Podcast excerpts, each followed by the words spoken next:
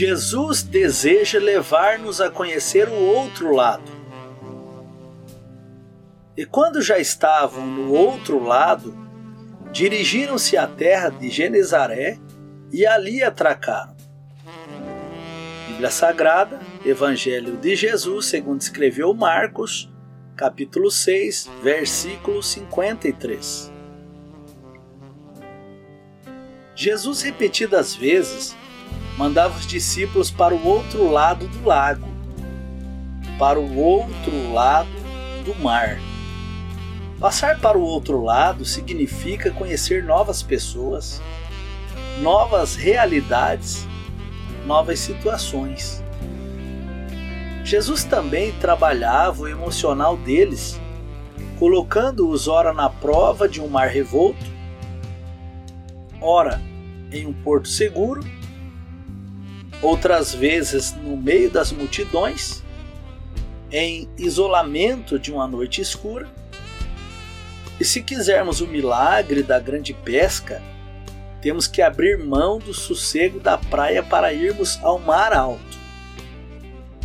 Temos que sair do lado natural e irmos para o lado sobrenatural. Temos que ver o outro lado, o lado do que sofre, do que nada tem, do que pensa e crê diferente de nós, dos que têm uma cultura diferente. Não é fácil, mas, por outro lado, andar com Jesus é muito bom porque ele nos faz crescer. Como uma criança que se solta das mãos dos pais para dar seus primeiros passos.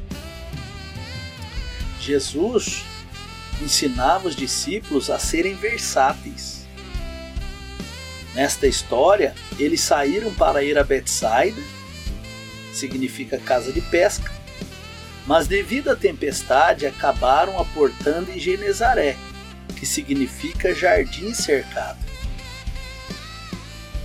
No entanto, Jesus, com versatilidade, fez ali mesmo em Genezaré o que iria fazer em Betsaida.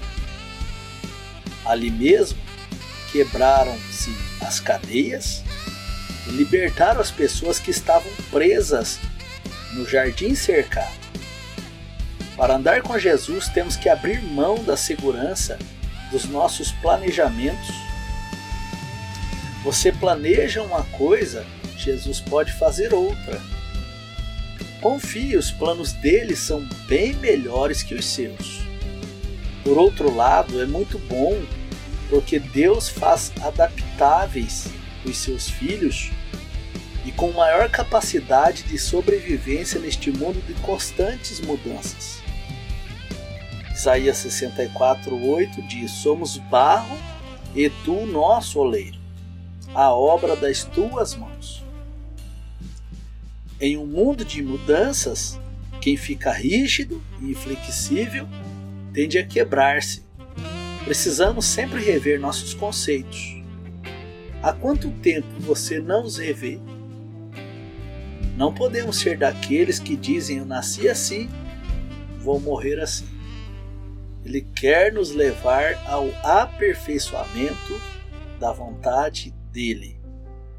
Então lembre-se: nós somos barro e ele, Deus, é o oleiro. Então deixa ele moldar você, te levando ao outro lado. Deus te abençoe. Fica na paz do Senhor Jesus.